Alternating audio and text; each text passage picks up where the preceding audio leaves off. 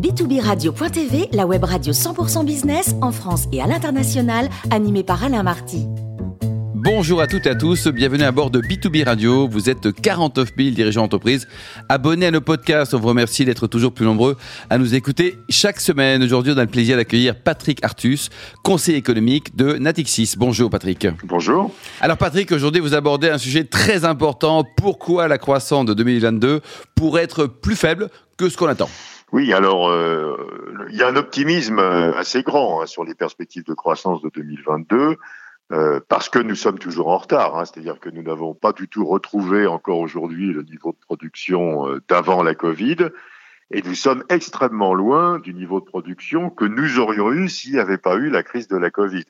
Donc évidemment, on est toujours dans une logique de rattrapage, et euh, on pense que ce rattrapage va être en, général assez puissant en 2022.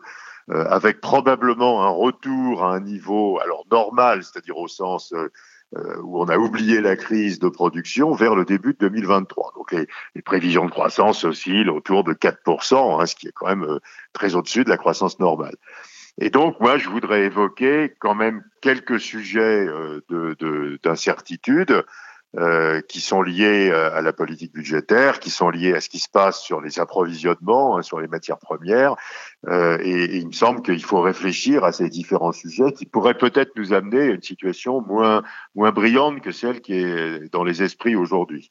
Et alors, quelle est la situation des finances publiques, Patrick? Vaste question. Hein alors, euh, la première inquiétude, c'est que pendant la crise de la Covid, on a augmenté un certain nombre de dépenses mais transitoires, hein, donc des dépenses publiques qui vont disparaître.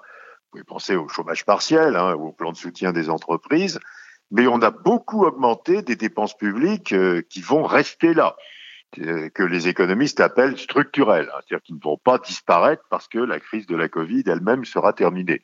Il s'agit par exemple des dépenses de santé, des dépenses euh, liées à la réindustrialisation, de la baisse des impôts de production.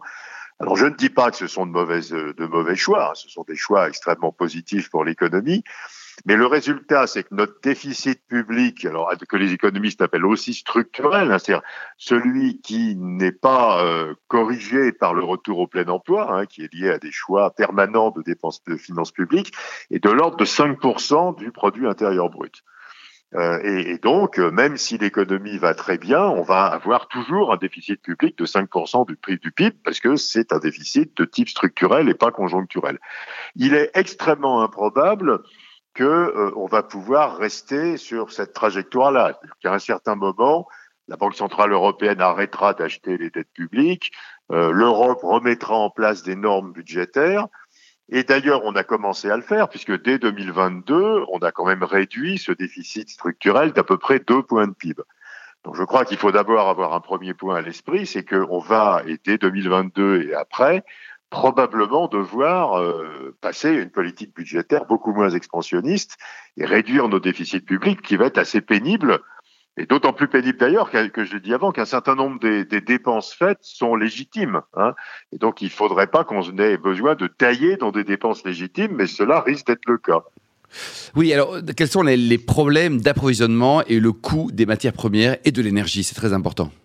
Oui, alors le second danger sur la croissance, évidemment on en discute beaucoup aujourd'hui, c'est que de façon assez bizarre, hein, en tout cas très très mal anticipé, on a euh, été confronté à de très fortes hausses des prix des matières premières. Alors, le pétrole, le gaz, des métaux, les matières premières agricoles, le bois de construction, les semi-conducteurs. Et aussi, il y a une très très forte hausse des transports. Le transport en container a son prix qui été multiplié par 5, hein, ce qui est quand même euh, extraordinaire. Alors c'est bizarre parce que, comme je l'ai dit tout à l'heure, nous n'avons pas retrouvé globalement le niveau d'activité d'avant la crise. Hein. Et donc ces, ces goulots d'étranglement qui apparaissent partout sont plutôt liés à de la désorganisation.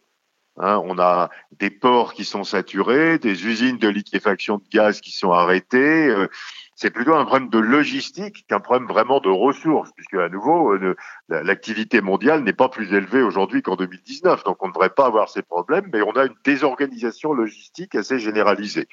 Et puis il y a des choses assez spécifiques, par exemple le télétravail a fait qu'aux États-Unis il y a eu un boom de la construction, donc on a consommé plein de bois et ça fait monter le prix du bois.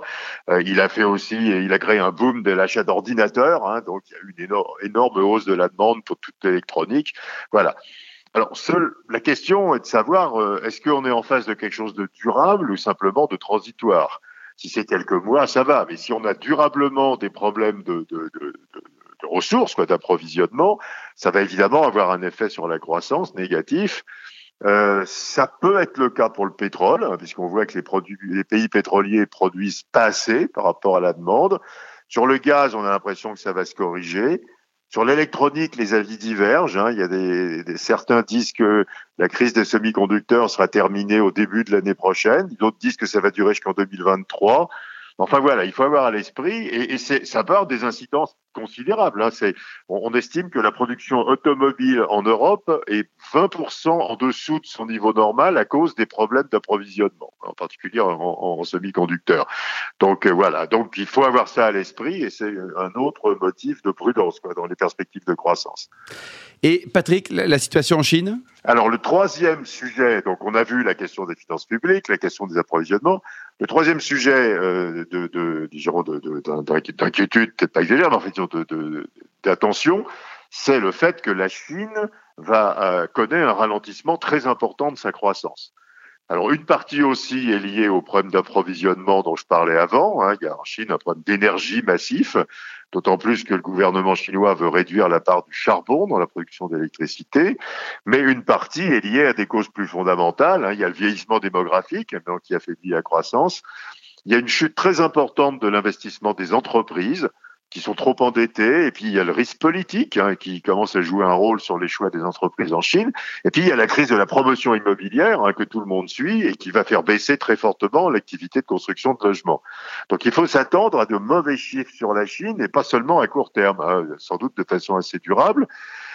Alors ça, c'est pas une très bonne nouvelle parce que la Chine, c'était quand même le moteur, le moteur du commerce mondial hein, et de l'économie mondiale. Donc ça veut dire qu'on va avoir moins de ventes euh, en Chine de euh, de produits de luxe, euh, d'automobiles, de biens d'équipement euh, qu'on va moins construire. Enfin, donc c'est une mauvaise nouvelle euh, et enfin c'est une mauvaise nouvelle, mais bon c'était relativement inévitable. de toute façon le vieillissement démographique en Chine est violent. Hein, avec la politique de l'enfant unique des années 80 et donc et donc mais il s'ajoute plein de problèmes annexes et, à nouveau aussi cette question politique hein, que l'environnement est plus très favorable aux entreprises. Donc quand on fait le bilan, on se dit oui, mais faisons quand même un peu attention. Avant de faire des sauts d'enthousiasme sur la croissance euh, de l'année prochaine, il y, a la, question des finances publiques et, avec une politique budgétaire qui va inexorablement devenir moins expansionniste. Il y a la question des, difficultés d'approvisionnement dont certaines peuvent durer, certaines vont sans doute disparaître, mais d'autres peuvent durer.